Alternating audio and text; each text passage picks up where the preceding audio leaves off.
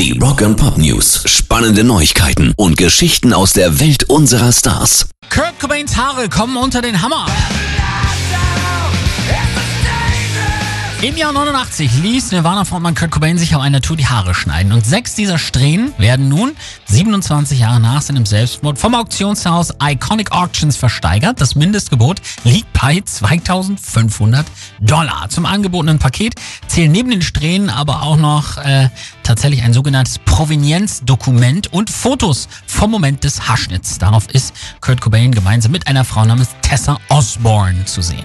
Rock and Pop News. Und gleichzeitig werden Nirvana wegen Urheberrechtsverletzungen verklagt. Joycelyn Susan Bundy, die Enkelin des britischen Illustrators C.W. Scott Gill, wirft der bandeigenen Firma Nirvana LLC vor, über Jahrzehnte hinweg eine Illustration des Großvaters auf Merchandise-Artikeln abgebildet zu haben und das ohne Urheberrechtshinweise. Und es kommt noch schlimmer.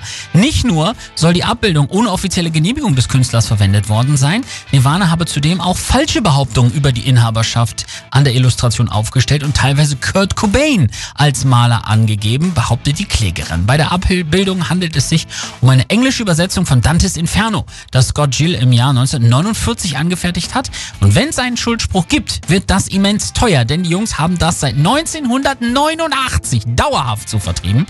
Auf Shirts, Pullis, Alben und allen möglichen anderen Merchandise-Produkten. Pairs Rock and Pop News.